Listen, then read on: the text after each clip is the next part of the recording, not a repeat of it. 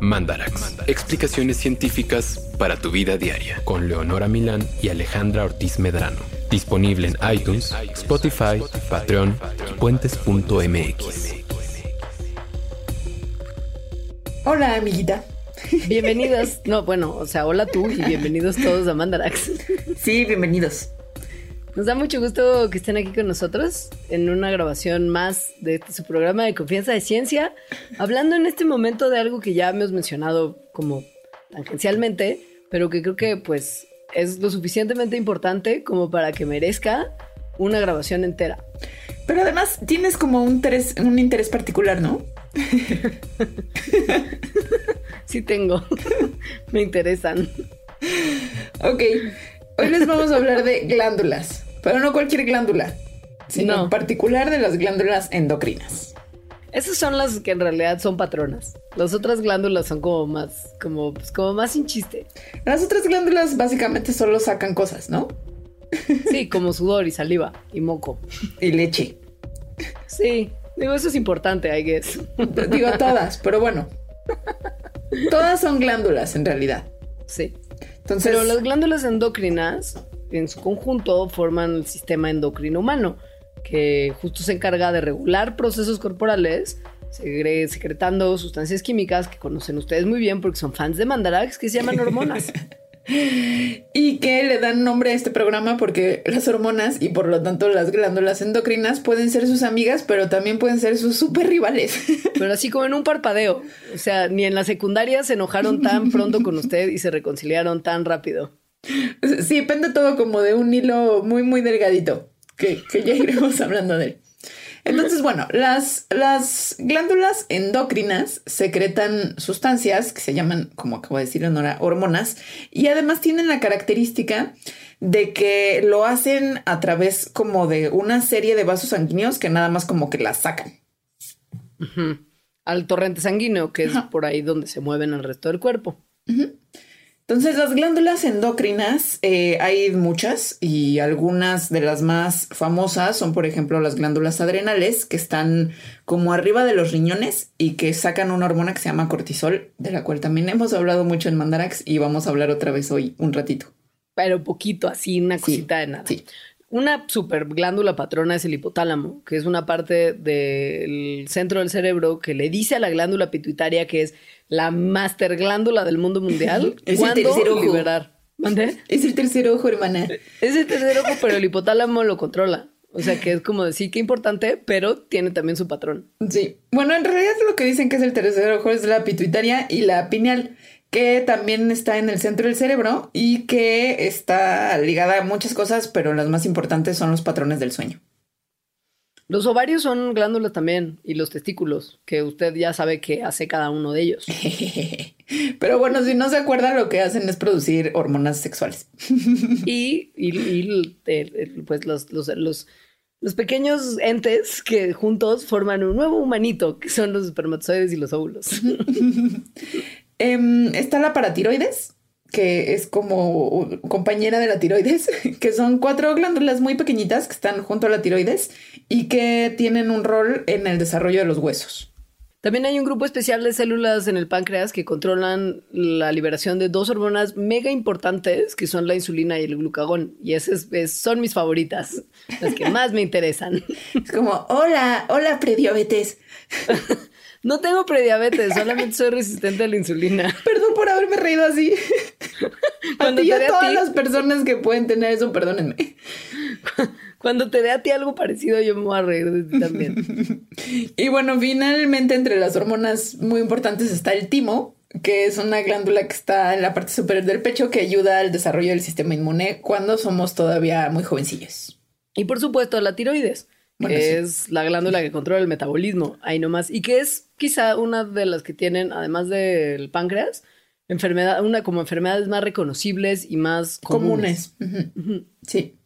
El problema con estas glándulas es que así, si fallan tantitito, se perturba el delicadísimo balance de hormonas que tiene el cuerpo y puedes desarrollar un desorden endocrino o una enfermedad endocrina.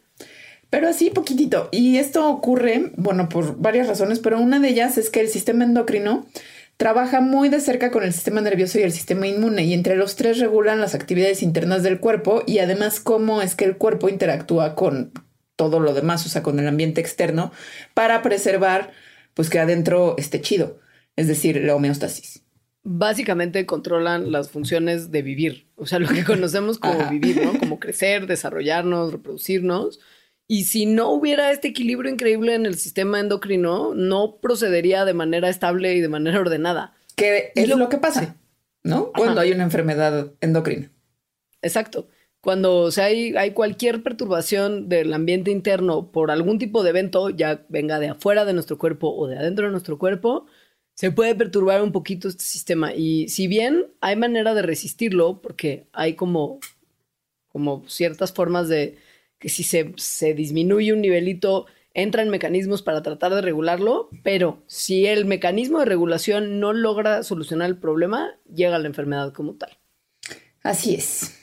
Y bueno, básicamente el núcleo del sistema endocrino, es decir, cómo funciona en lo general, es que hay una glándula endocrina, hay una hormona que secreta esa glándula y hay un tejido que responde a esa hormona en particular. Responde porque tiene un receptor específico al cual la hormona llega y se le pega. Y entonces cuando se le pega hay una, opción, hay una acción que resulta porque cuando la hormona se pega con el receptor hay un cambio en la forma en que tiene eso y entonces ocurre la respuesta del cuerpo. Como lo mencionamos brevemente hace unos minutitos, cada glándula endocrina tiene muchísimos vasitos sanguíneos. Y esto no es importante solo porque, vaya, llegan nutrientes a la glándula por los vasos sanguíneos, sino porque también todas las células de la glándula que están alrededor de estos vasos sanguíneos pueden detectar niveles en, en la sangre de hormonas específicas o de otras sustancias que tienen un efecto directo en, en, la acción de esa glándula, es decir, en qué con voy a producir la hormona que normalmente produzco o no. Esto está increíble porque están ahí como permanentemente detectando cuántas hormonas hay en nuestro torrente sanguíneo y responden a eso. Y ahí es cuando la cosa se empieza a complicar, porque además de eso, muchas de las glándulas endocrinas no nada más producen una hormona, ¿no? Sino que producen varias. Y además, eh, los órganos que responden también responden como a varios también. Y algunos órganos pueden funcionar tanto como glándulas exocrinas como como glándulas endocrinas, como mi amigo el páncreas, complicando un poquito más la situación. Pero en realidad, pues la cosa es, compleja per se, o sea, sin tener esta doble función. y esto tiene, tiene la particularidad de que, sorpresa, no solamente las glándulas producen hormonas importantes, sino que también hay unas células nerviosas, neuronitas especialmente modificadas en nuestro sistema nervioso, que también liberan ciertas hormonas a nuestra sangre. Son unas neuronas especiales que se llaman células neurosecretoras y sus secreciones se conocen como neurohormonas para diferenciarlas de las hormonas que secreta el sistema endocrino así tradicional, el clásico.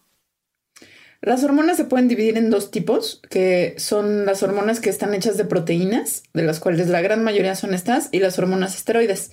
Em, entonces, lo que hace muy fácil que las hormonas hechas de proteínas como que se transporten de un lado a otro del cuerpo es porque son solubles en agua. Ahora, hormonas esteroides hay poquitas y todas, todas, todas son sintetizadas del colesterol. Por eso el colesterol no siempre es malo, en realidad. sí, es, es, el mito de los 80 de que cualquier cosa que tuviera colesterol era veneno. Ha de haber traído muchos problemas de salud a la gente. No, de hecho sí. O sea, de hecho, si te hace falta del colesterol del bueno, pues no haces ciertas hormonas y eso te causa muchos problemas. Y además te sube el colesterol del malo y los triglicéridos. Me acordé de la canción. Te conviertes en canción. el colesterol, mamacita. Qué mazo. Eh, bueno, ¿cómo actúan las hormonas en los tejidos que, que pues, son su objetivo? Es muy fácil. Se pegan y cuando se pegan activan ciertas moléculas muy específicas que se llaman receptores.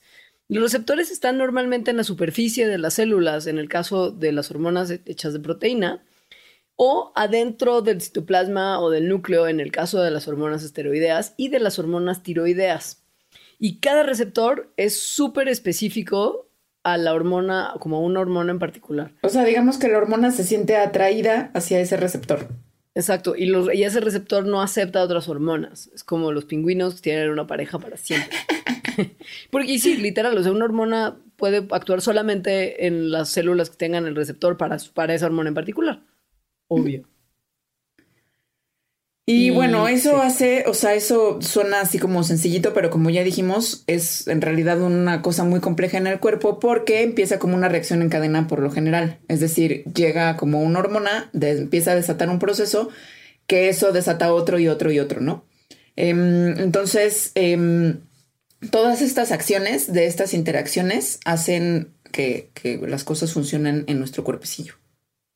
Desde cosas como que se activen enzimas en la célula que recibió la hormona, que el complejo hormona-receptor interactúe con el ADN de la célula y entonces empiece a sintetizar una proteína en particular o una combinación de ambos. Incluso puede llevar a la secreción de otra hormona. O sea, hormona llega, estimula receptor, que estimula una célula que produce otra hormona. Es como una red súper especial y que hace que nuestro cuerpo literal funcione bien. La, cosa es que además no solo tiene que funcionar como, como el sistema endocrino aislado, ¿no? Tiene que interactuar súper de la mano con el sistema nervioso y con el sistema inmune. Porque pues, ellos responden a la acción hormonal. Sí, y de hecho el que una glándula endocrina comience, comience a secretar hormonas depende de que una hormona le dé la señal. Claro. obviamente se está usted preguntando qué, qué, qué hubo con, cuál es la, el huevo la gallina, cuál es la como primera hormona. Porque si una hormona solo actúa cuando recibe otra hormona, entonces ¿qué onda? ¿Cuál es la hormona primigenia? Ah, clavado. bueno, pero además no tenemos esa respuesta. No, obvio, porque además, pero por eso entiendo que le digan a la glándula pineana y a la pituitaria del tercer ojo. Que en cuanto empiezas a pensar en esto, ya sí.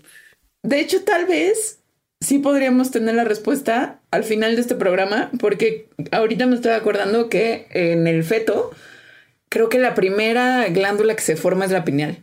O sea, también ahí hay evidencia del tercer ojo. Me encanta. Entonces tendremos ese misterio resuelto al rato.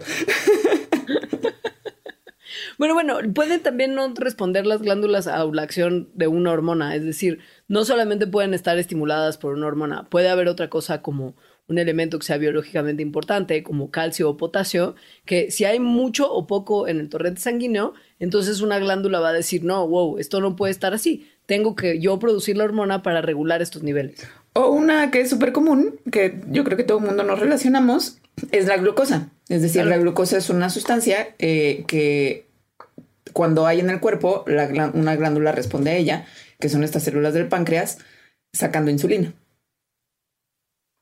Cuando funciona bien, ¿verdad? Cuando, sí, gracias. Te estaba esperando nomás de que me, volvieras a restregar en la cara.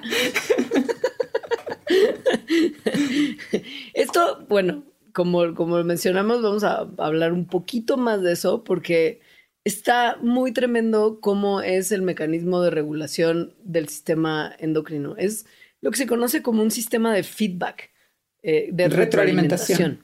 Ajá. Y no es nada más retroalimentación de yo detecto algo en el torrente sanguíneo y actúo así y cuando dejo de detectarlo dejo de actuar. Que sería positiva. o sea, mientras más haya de algo, más, más hormona voy a secretar. Exacto. Y también ocurre del sentido contrario. Mientras menos haya, también menos. menos voy a secretar. Pero no solamente es como una glándula respondiendo a una sustancia y definiendo su acción a partir de eso. Hay algunas glándulas que participan de un sistema regulatorio que se llama el sistema, bueno, el eje en realidad glandular hipotalámico, pituitario y de objetivo. Y lo que, son, lo que es esto, que tiene un nombre muy clavado, es en realidad nada más un montón de interconexiones que permiten una retroalimentación muy especial, que involucran, por supuesto, el hipotálamo, la glándula pituitaria y la glándula que es el objetivo de la acción de esas. también le llaman blanco. Exacto. El hipotálamo produce ciertas neurohormonas, que ya les habíamos hablado que son las hormonas especiales que producen ciertas neuronas especiales, y estas estimulan a la pituitaria, que entonces segrega sus hormonas pituitarias específicas que se van a los órganos a los que, pues, a los que se tienen que ir, a los órganos blancos. Y estos pueden incluir la corteza adrenal, las gónadas y la tiroides. Entonces, todo esto activa esas glándulas que a su vez hacen que estas glandulitas, que son la última parte del sistema, produzcan la hormona que tienen que producir.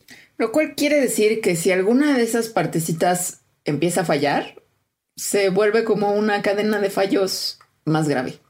Y que tiene efectos gravísimos en ciertos momentos, o sea, más graves sobre todo en ciertos momentos de nuestra vida, que es una cosa que hablaremos ya cuando lleguemos a la parte de rivales de este capítulo, que es glándulas endocrinas, amigas y rivales. Pero ya van viendo que tienen varias armas para ser rivales. Pero también amigas, porque si no fuera por todo ese sistema, por ejemplo, si usted se enfrenta a un osito polar que lo va a atacar, no va a producir las hormonas de respuesta que le van a permitir huir del osito polar que lo quiera atacar. Entonces ahí son amigas. También son amigas, bueno, desde antes de que naciéramos, o sea, cuando éramos fetos ingenieros o antes, no, como producto. Porque una de las cosas muy importantes que hace el sistema endocrino es que es básicamente lo que hace que nos que crezcamos y que nos diferenciemos, es decir, que los diferentes tejidos del cuerpo hagan las cosas que tienen que hacer. Y eso pues ocurre desde que se juntó el, el óvulo con el espermatozoide. Em, entonces, esto tiene que ver con, eh, pues sí, el control del crecimiento y del desarrollo. Cuando hay un feto mamífero, en este caso, desarrollándose en el útero de su mamá, entonces esta, esto se conoce, este sistema, como la unidad fetoplacental. Entonces, dentro de este sistema de la unidad fetoplacental, el feto está bajo el control tal cual de un montón de hormonas, algunas de las cuales están secretando sus propias glándulas de feto, sus propias glándulas endocrinas de feto, y otras son hormonas que están producidas por la mamá, eh, por ejemplo, por la placenta. Entonces, eh, todas estas glándulas, las de la mamá sobre todo, aseguran que haya como una mezcla correcta de los nutrientes que necesita el feto para crecer. Además, después cuando nace, la mamá le sigue pasando hormonas a través de la leche materna. No solamente eso y nuestra alimentación en nuestros momentos más juveniles, sino que de todo este sistema también depende nuestra diferenciación sexual. O sea, si el feto decide que va a ser macho o va a ser hembra. Esto no está dado desde el principio, sino que se controla por cambios hormonales que están súper delicadamente cronometrados. Eh, y por supuesto, cuando ya nacemos, esto también tiene una manifestación. de esas tal vez ya se acuerden. Como que es la pubertad, por ejemplo, ¿no? Le salen sus chichis. Su bigotito de este, cantinflas. Su, su, vello púbico en general, eh, perdón, su vello corporal en general, vello púbico pues, sobre todo. Eh, y pues bueno, la, lo que ustedes no ven quizá que es que empiezan a alcanzar la madurez reproductiva. Y después de eso, o sea, como que se pasa, ¿no? De niño adolescente, de adolescente a adulto, y luego de adulto, de joven adulto a adulto maduro y luego adulto mayor. Ese, ese proceso de envejecimiento también está controlado, bueno, o asociado más bien por cambios en el sistema endocrino. Así que estamos ahí. Como, por, por si no se acuerdan de mandales anteriores, nada más así recordarles brevemente que al final del día somos animalitos y si bien parece que no tenemos muchas respuestas animales tradicionales, tenemos muchísimas. Y una de ellas es justo lo que mencionábamos hace un minutito, que es nuestra manera de responder a algún tipo de estrés proveniente del exterior. En nuestro pasado, quizá ese estrés no hubiera sido nuestro jefe Godínez gritándonos por qué no entregamos el power o, el, o el coche o el coche pitando en la calle. Exacto hubiéramos estado probablemente amenazados por algún tipo de, otro animalillo que llegara a hacernos mal. Y nuestro sistema endocrino nos ayuda a reaccionar ante este tipo de estímulos externos. O sea, ese, ese, ese sentir de, de la cartulina. Cuando entras al salón y todos traen maqueta y tú no.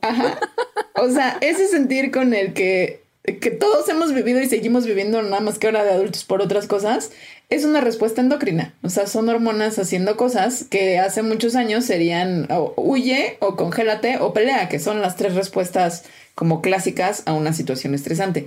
Y que ahora más o menos también son así, ¿no? Como la cartulina y entonces huyes, dices que estás enfermo y no vas a clase, peleas, le dices a la maestra que no es cierto, que nunca te dejaste nada, o peleas literal por una cartulina antes de entrar a la escuela. O te Cosa que no recomendamos. O te congelas, que tal cual es como ese sentimiento de terror en la cama, con ojos abiertos, solo pensando en la papelería que está cerrada. claro. en los cambios endocrinos que están asociados con esta respuesta incluyen una secreción aumentada de cortisol por la corteza adrenal, que va acompañada también por más glucagón que producen las células del páncreas y una cantidad aumentada también de epinefrina y norepinefrina que produce la médula adrenal, ya no la corteza, la médula. Y todo esto junto pone a nuestro cuerpo en una situación óptima para huir rápidamente, con hormonas que motivan a nuestro cuerpo para correr y la suficiente energía para tener literal fuerza para hacerlo.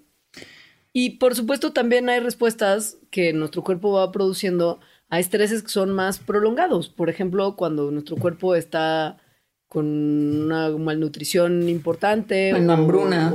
sí. hambruna, claro. Entonces lo que pasa es que se empieza a producir menos hormona tiroidea y esto lleva a una tasa metabólica más baja. Una tasa metabólica más baja lo que hace es que consumamos menos del combustible que tiene nuestro cuerpecillo y por lo mismo que nos comamos menos las reservas energéticas que tiene nuestro cuerpo. Nuestro cuerpo digamos que planea para una supervivencia a mediano o largo plazo, tratando de guardar todos los recursos posibles. ¿Quién controla esto? La glándula como tal. y otra cosa súper interesante de la cual somos presas y por lo tanto nos conviene ser amigas de las glándulas endocrinas es que algunas hormonas como la insulina, bueno, en realidad un montón de hormonas son secretadas por el cuerpo como impulsos. Y estos pulsos pues difieren en, en, en cada cuánto tiempo son. La insulina es cada varios minutos, o sea, está como más o menos casi todo el tiempo nuestras células están secretando esto, lo cual cambia la concentración de glucosa en la sangre. Hay otras, eh, por ejemplo, las hormonas que secreta la glándula pituitaria, que lo hace como en intervalos de una o dos horas. Y eso es necesario, ¿no? Para, para ciertos procesos que activan estas hormonas de la glándula pituitaria. Pero hay otras hormonas que son secretadas en ciclos que tienen más que ver con los ciclos de la vida. Literal, sí, que usted conoce pues muy bien, aunque quizá no le ha puesto nombre todavía. Eh, los cambios, estos como periodos que responden a los ciclos de la vida, se conocen generalmente como ciclos circadianos. Y un ejemplo de ritmo circadiano muy usado en nuestros cuerpecillos es el del cortisol, que es la principal hormona esteroidea que produce la corteza adrenal. ¿Por qué? Porque las concentraciones de cortisol en nuestra sangre aumentan muchísimo en las horas tempranas de la mañana. Se van disminuyendo durante el día, subiendo un poquito después de cada comida, y por la mayor parte de la noche permanecen en un nivel bajo. Esto, por supuesto, responde a los ciclos de día y noche y persiste unos cuantos días cuando uno, por ejemplo, viaja en avión a zonas que tienen una, pues como una zona horaria distinta a la que... O sea, el jet lag como tal. el jet lag como tal. Sí, entonces hay varias hormonas que siguen estos ciclos circadianos, es decir, que durante la, con la luz del día se secretan y con la noche dejan de secretarse, lo cual controla pues el mood en el que estamos, que básicamente es que nos dé sueño o estemos despiertos por ejemplo, básicamente. y lo cual es no sea súper importante. Y bueno, las mujeres tienen un biorritmo que tiene que ver con hormonas, que no hay una mujer que no lo tenga muy presente, que es básico y este, pues es malo cuando no lo tienes, bueno cuando llega, pero molesto a veces. Es por supuesto nuestro ciclo menstrual. Este está que corresponde más o menos con los meses. Bueno, es más o menos mensual. Exacto. Y, y, pues literal, por eso es que tiene ese nombre, por si usted no le había cachado la relación. y tiene todo que ver con, con hormonas, por supuesto. Otros ciclos que son ciclos mucho más largos, es decir, de años, pues también tienen que ver con las hormonas, que son los que ya mencionamos como la pubertad, ¿no? Que gracias a Dios termina. Ay, sí. ¿Te imaginas que volviera, güey? No, no, no, no. No, yo no estoy lista para eso. O sea, ahora otra vez así, acné. No, no. Tenemos un mandarax de, de, más o menos eso, ¿te acuerdas? El de la segunda adolescencia. Ah, sí es cierto. O sea, no, no, no nos libramos. Yo creo que yo igual pasé ya también esa parte. Ahora estoy llegando a la senectud. Envejecimiento. Bueno, como en todo mandarax, tenemos una parte darks es el momento en el que las glándulas endocrinas dejan de ser tu amigas y empiezan a ser tus rivales. Tus super rivales. sí, y principalmente esta rivalidad tiene dos caras. O bien la glándula está funcionando de más o la glándula está funcionando de menos. Y esto quiere decir que producirá de más o de menos hormonas de las que tiene normalmente que producir. Cuando hay una disminución de producción de hormonas, esto se llama hipofunción. Cuando hay un exceso de producción de hormonas, se llama hiperfunción. Y estos, estos dos son como los, los literal, los dos tipos de disfunción endocrina que, que, que derivan en un montón de enfermedades. Y hay veces que esta hipofunción o hiperfunción es compensatoria, es decir, que se deben a que hay algo ocurriendo en el medio externo que hace que sea necesario o que vaya a ser mejor que se produzca, por ejemplo, menos hormona. Esto ocurre si hay Mm, o hambruna, ¿no? Si hay malnutrición, entonces se empieza a producir menos hormona tiroides porque la hormona tiroides controla la energía. Entonces digamos que es como una estrategia de sobrevivencia que el propio cuerpo baja el metabolismo porque hay poquita comida. Pero estas cosas compensatorias entonces no son tan graves. Sin embargo, hay hipofunciones e hiperfunciones que son verdaderas. En el término de la hipofunción, la la principal causa es que directo se haya destruido la glándula que tendría que producir esa hormona. Pero no solamente se tiene que destruir, se tiene que súper destruir. Pero súper, porque para la mayoría de las glándulas endocrinas se necesita al menos que el 90% de la glándula esté destruida antes de que empiece a haber signos de deficiencias hormonales. Es decir, solo con 10% de glándula todo puede funcionar bien. Cuando hay menos de 10% es cuando ya se es aparente que hay algo malo. O cuando, por ejemplo, también una glándula en particular viene en parejita y te pierdes la función de una de las glándulas de la parejita, pues la otra dice no hay problema y empieza a funcionar más justo para compensar. Pero hay muchas otras veces en las que, pues sí, la hormona se empieza a destruir. Esto puede ocurrir, por ejemplo, por algún daño físico, es decir, algún accidente o que hubo como un trauma y entonces se tenga que quitar en una cirugía, que hubiera ocurrido una hemorragia muy severa dentro de la glándula y entonces se empieza a destruir. Eh, y todas estas cosas pues llevan a una hipofunción. O que, por ejemplo, haya células cancerígenas que se hayan ido a meter ahí donde nadie las llamó, células inflamatorias en el mismo caso, que se acumulen grandes cantidades de algún metal en la glándula, como hierro, por ejemplo, o quizá una proteína que no tendría que estar ahí, como la proteína amiloide, que es la que se ha encontrado en varios casos de Alzheimer, o que directo de afuera entre un agente que modifique la función de la glándula, como una bacteria, un fungi, un virusito, o daño por elementos radioactivos, como los rayos X, también pueden ser eventualmente dañinos en las glándulas. También, obviamente, están los deficiencias congénitas o cosas que ya se traen desde el nacimiento que pueden causar que haya una hipofunción glandular. Eh, por ejemplo, que durante el desarrollo fetal no se haya completado la formación de la glándula, de alguna glándula, o que no se haya desarrollado bien, que existe alguna mutación que fue heredada que causa que haya una deficiencia de alguna enzima que se necesita para la síntesis hormonal, que haya una deficiencia de otra cosa que no es una enzima, pero una sustancia que se necesite para la producción de alguna hormona, o igual y la glándula está todo bien, pero el órgano receptor en el cual esa hormona eh, hace algún efecto, ese órgano tiene alguna cosa que está mal, por ejemplo, los receptores no los tiene bien y entonces la hormona no hace su función por completo. Hay otra causa que es muy común de por qué podrían dejar de funcionar nuestras glándulas endocrinas hacia la hipofunción y tiene que ver con que nuestro cuerpo se volvió medio loco y empezó a atacarse a sí mismo, es decir, la autoinmunidad. De hecho, esa es la causa principal de todas las hipofunciones endocrinas. Eh, y bueno, como ya lo hemos dicho muchas veces en otros mandarax, todos los desórdenes autoinmunes es cuando las células del sistema inmune del cuerpo mm, no se, empiezan a atacar, ¿no? Se empiezan a atacar al cuerpo mismo.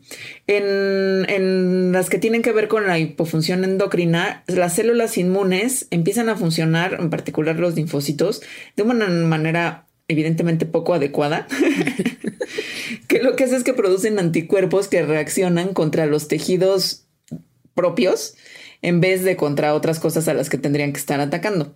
Entonces, eh, y muchas veces lo que eso hace es que atacan a las funciones, a las glándulas endocrinas en sí mismas. Hay tres maneras en las que los, los anticuerpos pueden llegar a hacer desorden en las glándulas.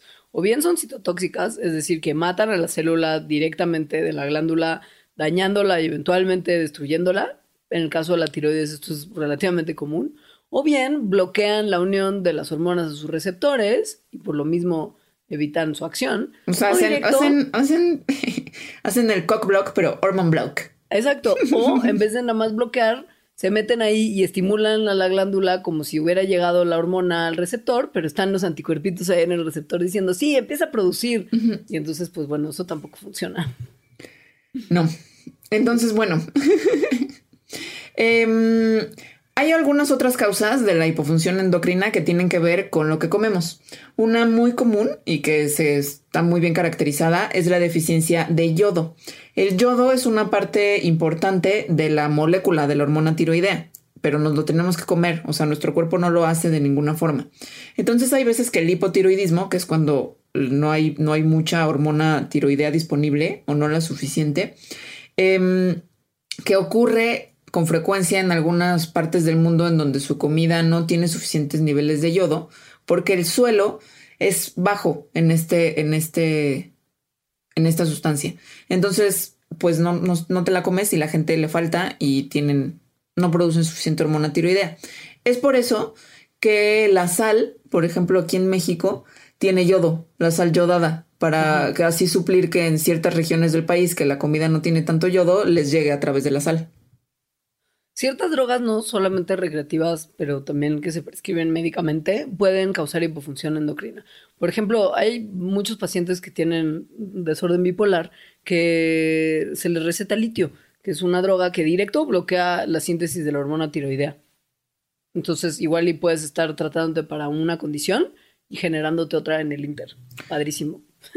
Luego también puede ser en esto de que es muy complejo y muy especialito el sistema endocrino, que se esté produciendo una hormona de más y que esa hormona de más haga que haya deficiencia de otra. Entonces digamos que tienes sobreproducción de una cosa, pero subproducción de otra.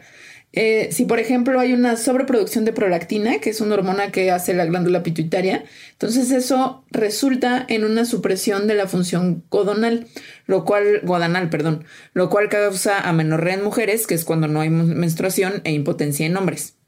Entonces, lo bueno es que si te dan, si, si te dan una, una, un liquidito especial, esto puede ser revertido. Ojo que esto es solamente cuando las glándulas son hipofuncionales. Falta todavía hablar de cuando se vuelven locas para el otro lado y empiezan a funcionar de más. Es decir, que empiezan a producir hormonas aumentadas y, este, como justo en cantidades superiores a las que normalmente lo producirían. Es lo que se conoce como hiperfunción. Y lo que pasa con las glándulas cuando esto ocurre es que no solamente empiezan a producir hormonas de más, sino que también cambian físicamente. Aumenta el tamaño de sus células y aumentan el número de células que tienen que pues sí, como que se sobre, como que se sobrecargan. Y luego pasa algo muy extraño, muy interesante, pero muy extraño, como dice Pati Chapoy, que es que cuando hay hiperfunción, hay veces que las células de la glándula que, que, empiezan a hacer más, o sea, empiezan como a incrementarse, incrementan tanto que empiezan a transformarse y se vuelven un tumor. Y estos tumores se les llama tumores eh, glandulares, tumores endocrinos. Entonces, los tumores endocrinos salen de un tejido que en algún momento fue un tejido normal endocrino. Y la cosa con ellos, bueno, hay, hay, varias, hay varias particularidades, pero una que está muy grave es que se mandan solos. Es decir, muchas veces los tumores endocrinos no responden como a los mecanismos inhibitorios que hacen que de repente se dejen de producir hormonas, o sea, esos mecanismos inhibitorios que tiene el cuerpo. Entonces, producen y producen y producen hormonas y no hay nada que los pare. Y aun cuando la mayoría de estos tumores son benignos, hay también el caso de que puedan ser malignos, es decir, carcinomas.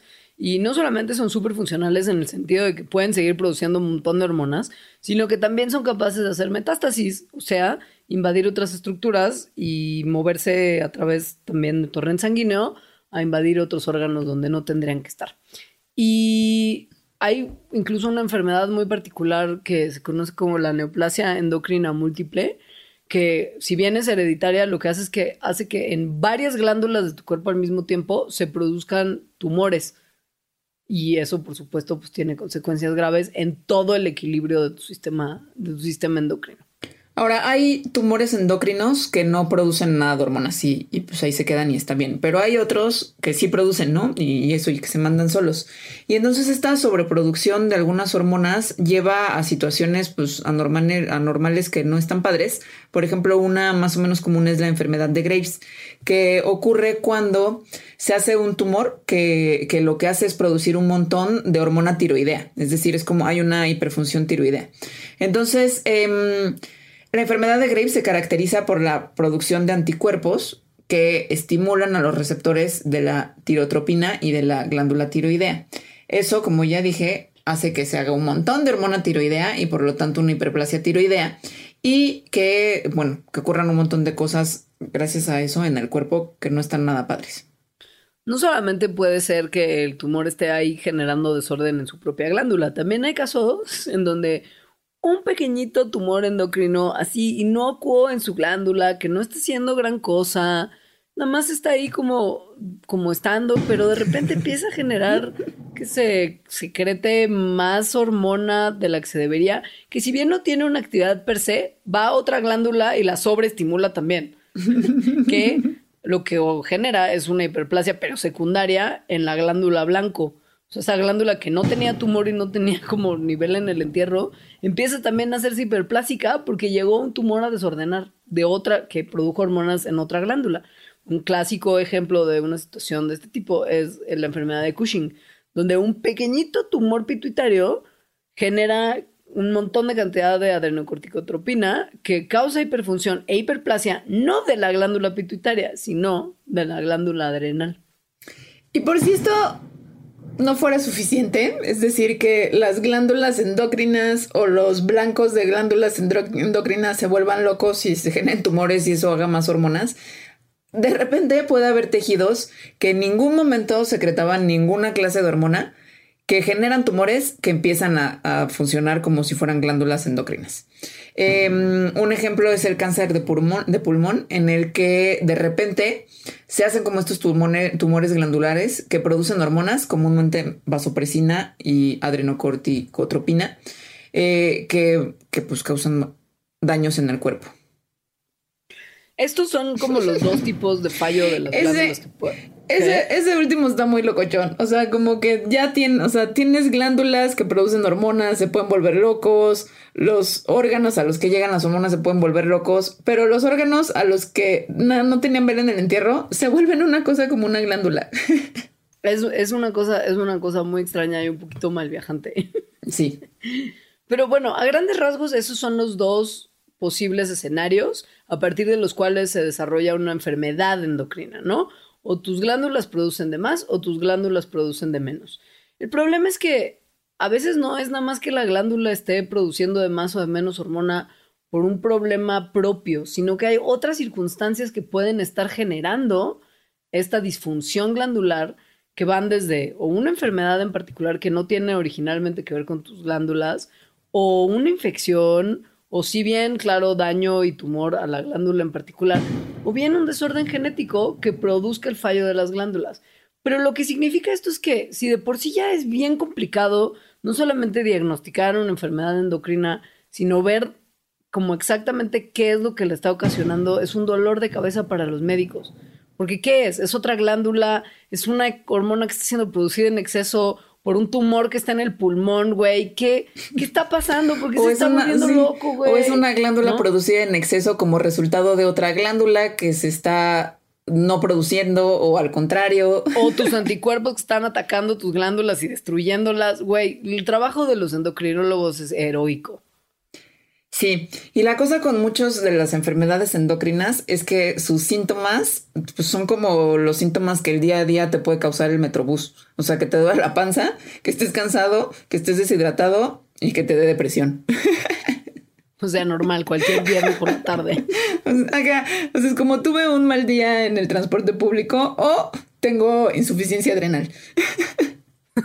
Caso casual. Es que voy a tomarme un Pepto y una Coca Light o voy al endocrinólogo a que me arregle. No, es, complicado. Y de repente hay, por ejemplo, o sea, de la enfermedad endocrina más común del mundo mundial, que es la diabetes, y que es un problemón de salud, el número uno en nuestro país. Y en otros países. Y en otros países, pero bueno, pues en el nuestro es como de, wow, somos tan poco móviles y tan mal alimentados que, bueno, qué sé yo. Eh, pero en la diabetes, que, que, que, es una enfermedad que puede tener consecuencias terribles, literal, los síntomas son como, pues sí, medio cansado, como que haces pipí de más, como que te da más sed y como que ya, como que eso es lo que te, te indica que tu cuerpo directo tiene niveles de azúcar que no son sanos en sangre y que esto probablemente se debe a que la insulina, que es una hormona que produce en páncreas, no está logrando meter la glucosa a tus células, que es lo que en realidad pasa cuando tienes diabetes.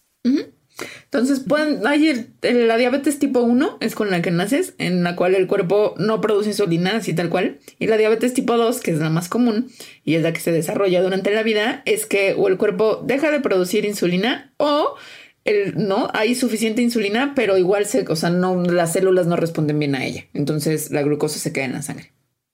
La tipo 1 se arregla inyectándose insulina, por eso los diabéticos que han sido sobre todo diabéticos desde niños, por ejemplo, pues tienen siempre su kit para estarse midiendo el azúcar en la sangre e inyectándose insulina cuando sea necesario. Pero la diabetes tipo 2 pues requiere, además de un cambio de vida drástico en el que incorporas mucho mejor dieta y mucho más ejercicio, el consumo de ciertos medicamentos que hacen que literal la glucosa entre a las células como a la fuerza, como lo que haría la insulina de alguna manera, como que le echa la mano a tu cuerpo incorporarla. Y pues evidentemente se puede controlar, pero requiere también una disciplina que de repente la gente no tiene. Y como los síntomas son tan sutiles, pues muchísimas personas ni siquiera se enteran que la tiene hasta que les da, qué sé yo, un coma diabético porque consumieron más azúcar de la que tenían y su cuerpo dice, no, chau, ya, Adiós, adiós. Que es algo que pasa mucho con las enfermedades endocrinas. O sea, los, los síntomas son como muy sutiles. Por ejemplo, la insuficiencia adrenal, sí es cierto que, que son como un mal día en el metrobús. O sea, los síntomas son fatiga, dolor de estómago, deshidratación, algunos cambios en la piel.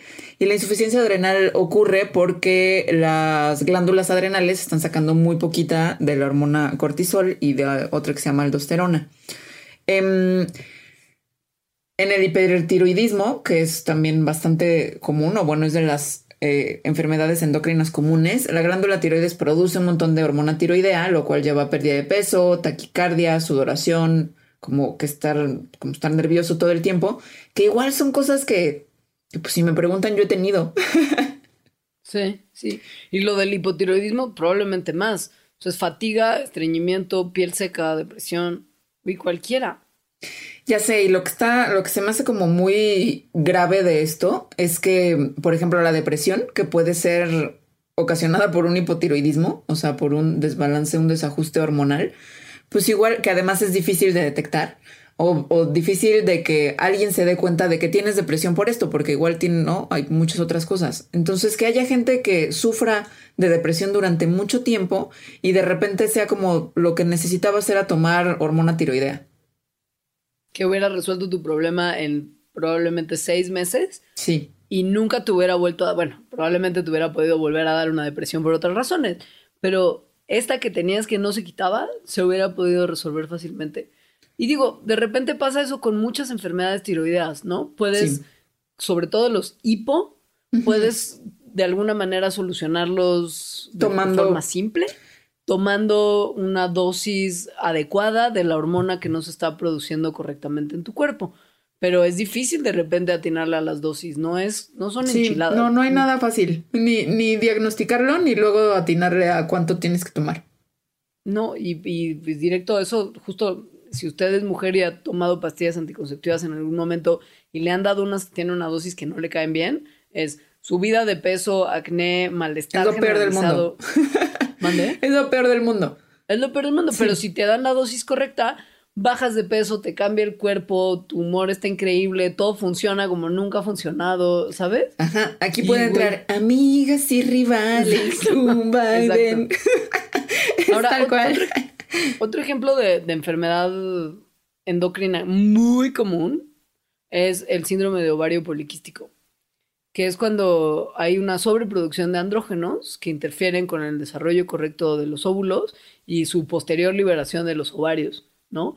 Y esto produce infertilidad en la mayoría de los casos y en la mayoría de los casos las mujeres que lo tienen probablemente no se enteran porque justo tampoco es fácil de diagnosticar, tienes que tener una ginecóloga súper buena. Sí, entonces sí, es, también es muy triste, ¿no? Que puede haber muchas mujeres con el deseo de tener hijos que no se embarazan y que no saben por qué, ¿no? Bueno, ¿cómo saber si una enfermedad es endocrina? Es un problema, pues tienes que ir a un médico primero que te redirija a un endocrinólogo. O sea, rara vez vas a llegar tú al endocrinólogo como de, "Mm, tengo una hora libre, voy a ir a darle mi dinero a un especialista así por los LOLs. Normalmente llegas porque te empiezas a sentir mal de algo y tu médico calcula que podrías tener un problema endocrino. No sí. es tan fácil justo diagnosticar este tipo de problemas porque como ya mencionamos son principalmente fatiga y debilidad los síntomas comunes a todas. Pero pues una vez que tu doctor, si es así como muy pilitas, vio que podría ser algo endocrino lo que te está generando esos malestares, te mandan exámenes de sangre y exámenes de orina. Ahí se pueden detectar los niveles de hormonas y pueden, por supuesto, empezar a ayudarte a determinar si tienes una enfermedad endocrina. Si acaso es una que puede tener que ver con un tumor o nódulo, pues entonces ya hay otros tipos de pruebas, como de imagenología, que van a encontrar el tumor exacto. Y entonces, imagínate que ya, que ven que sí, que tienes un desorden endocrino gracias a las pruebas de orina y de sangre. Y entonces dices, bueno, ya por fin mi vida cambiará. Y puede que sí, pero muy, muy poco a poco. Porque el tratamiento suele ser muy complicado, ya que como hemos estado diciendo, hay un balance entre un montón de hormonas en el cuerpo. Entonces el cambio en el nivel de, hormon de una hormona puede llevar al cambio en otra que no querías que cambiara. Entonces, eh, sí es bien importante que todo esto sea como súper cercano a un endocrinólogo que vaya como viendo cambios pequeños en qué cosas resultan. Ahora, el sistema endocrino va cambiando, por supuesto, independientemente de las enfermedades múltiples que le pueden dar con la edad. Es una realidad, porque como las glándulas endocrinas tienen papeles tan importantes tanto en la reproducción como el desarrollo y etcétera, pues también tienen que ver en otros procesos de nuestro cuerpo que tienen que ver con la edad, con la senescencia de nuestras células.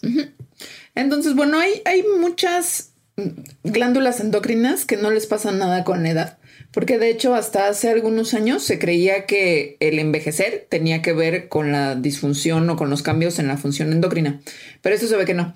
Hay algunas glándulas endocrinas que obviamente sí cambian un montón, la más evidente son los ovarios, que de repente dejan de funcionar, ¿no? Esto, pues en realidad no, no es que no es que, que, que, ya no sirvan, sino que ya no hay folículos adentro del ovario que puedan madurar y convertirse en óvulos y bajar del, del, uh -huh. del ovario como para intentar ser fertilizados. Y esto, por supuesto, lo que tiene es una consecuencia hormonal, que es una reducción de la secreción de estrógeno, que es inevitable y que causa lo que es también inevitable en la vida de cualquier mujer, que es la llegada de la menopausia. Uh -huh. Así es. En las mujeres que ya pasaron la menopausia, eh, la cantidad de estrógeno es más o menos un 80% menor que en mujeres antes de la menopausia. O sea, sí es un montón. Cuando baja el estrógeno, aumentan otras hormonas como la folículo estimulante y la luteinizante. Y eso lo que indica es que si bien ya el estrógeno no se está produciendo y ciertas glándulas de nuestro cuerpo ya no están haciendo lo que hacían antes, la glándula pituitaria, que es acá el tercer la, ojo, la que, la que, no, que no se debe descomponer, sigue funcionando de forma normal. También pasa con la edad que dejamos de producir melatonina, que pues un poco tiene que ver probablemente con el tema de que los viejitos ya no duermen tanto como las personas más jóvenes. no sé si eso me está pasando a mí. y bueno, obvio, otras como la hormona de crecimiento también disminuye con la edad, porque pues llega un momento del claro. desarrollo en la que no lo producimos más y ya no crecemos más. Pero bueno, también llega una etapa del desarrollo que más bien es el envejecimiento, en el que esta hormona eh, de crecimiento lo que hace es que los músculos no crezcan y es una de las razones por las cuales las personas adultas mayores comienzan a perder masa muscular. True story. Sí. No solamente a las mujeres nos toca el cambio, el cambio hormonal que viene con la edad, ¿eh? Porque también pueden empezar a disminuir las concentraciones de testosterona en la sangre a partir de incluso de los 30. Y obvio, los hombres que tienen de 70 años para arriba tienen niveles de testosterona muy disminuidos. Hay también el caso de la andropausia, o sea, eso sí existe. Es un hipogonadismo tardío que quiere decir que ya, justo que tampoco empiezan a, a producir ya células sexuales. Hay otra hormona que se llama paratormona, que es importante para eh, la concentración de calcio en los huesos. Entonces, em, lamento decir si hay personas aquí que tienen más de 30 años, como tú y como yo, Leonora. Coño, Vicky. Pero el pico de máxima densidad eh, de masa en los huesos es a los 30. O sea, nosotros ya vamos para abajo. Eh, y este decrecimiento en masa de los huesos se acelera eh, durante los primeros años de la menopausia en las mujeres, lo cual puede llevar obviamente a la, mm, ¿cómo se llama? Osteoporosis. A la osteoporosis. Eh, la osteoporosis ocurre por muchas cosas, pero una de estas puede ser por la el- falta o porque la disminución de la hormona paratormona, que, que hace que, que haya deficiencia de otras cosas, entre ellas de estrógeno, lo cual causa que los huesos se vuelvan cada vez más débiles, por lo que hay veces que la osteoporosis se trata con hormonas por esta razón. Es en el caso en el que sea hormonal. No todos, Sí, insisto, no. justo ya lo mencionaste, no todos los casos son hormonales. Eh, hay que estar después de los 30 años, igual hasta más tarde puede ser aguantada, pero sobre todo en mujeres después de la edad de la menopausia, monitoreando de manera muy cercana la densidad ósea. Porque la osteoporosis no es un chiste y puede tener consecuencias también muy graves y, y- y- y para empezar incomodísimas. Eh, porque pues justo hay un aumento de riesgo de fracturas óseas y como encima uno además pues luego se cae de más. Digamos que no ayuda a que los huesos no estén lo suficientemente fuertes como para aguantar estas caídas. Y Sí. si le cuentas que, sea, si le aumentas el tema de que ya como no estás produciendo hormona de crecimiento, ya no tienes suficiente masa muscular, pues obviamente el riesgo es todavía mayor. O sea, es una combinación terrible que llega en la vejez. Sí. Y pues bueno, también en el páncreas hay cambios con la edad. Aumenta la concentración de azúcar en sangre después de que, de que ingieres glucosa, mientras más viejo eres, porque las concentraciones de glucosa en sangre son proporcionales a la edad del sujeto. Oye, ¿te parece si para acabar revelo el secreto de cuál es el tercer ojo? Sí, ¿ya lo tienes? Creo que sí, aunque podríamos hacer un programa del tercer ojo como tal y otras cosas del estilo. Ok. Bueno, obviamente el disclaimer de que no pensamos que haya tal cual un tercer ojo. O sea, esto lo estoy diciendo más bien porque, porque de repente se relaciona a cierta glándula con eh, eso, ¿no? Y, y su ubicación y el momento en el que se forma durante el desarrollo embrionario y las hormonas que produce y lo que hacen esas hormonas. Y sí, efectivamente sí es la glándula pituitaria. Mm, Según, según mi investigación muy rápida que acabo de hacer, es la primera glándula en formarse. Que pues es se que es la forma. glándula maestra. Sí, que se forma en las primeras 12 semanas de la gestación.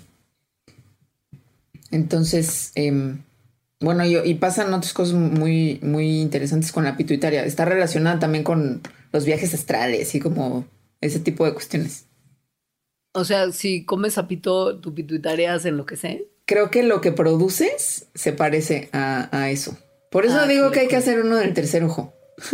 Sí, no estaría mal, porque creo que no hemos terminado nuestro beef con la pituitaria. O sea, esto, esto, esto continúa. La pituitaria tiene mucho, mucho que darnos. Y en este momento ya no tenemos tiempo y este Mandarax ya se acabó, amigos. Ya se acabó. Espero que no se acabe con él su producción hormonal. No, Ni no, que aumente tampoco. Que nuestras hormonas nos acompañen hasta nuestros últimos días con bien. Y a ustedes también. Esto les desean sus chairamigas de Mandarax. Adiós, amigos. Oigan, no, comuníquense con nosotros y háganse patrons de puentes. Ay, por favor, háganse patrons de puentes. Es la mejor manera de hacer y construir puentes. Las instrucciones están en nuestras redes sociales. Mandarax lo explica todo en Facebook, arroba Mandarax en Twitter y las Mandarax en Instagram. Ahí también recibimos sus comentarios y sobre todo sus sugerencias de temas, que ya saben que nosotros somos muy buena onda con, con las sugerencias que nos mandan. Y también se nos hacemos. ocurren pocas cosas a veces. Bueno, adiós. Bye. Mandarax. Explicaciones científicas para tu vida diaria. Con Leonora Milán y Alejandra Ortiz Medrano. Disponible en iTunes, Spotify, Patreon y puentes.mx.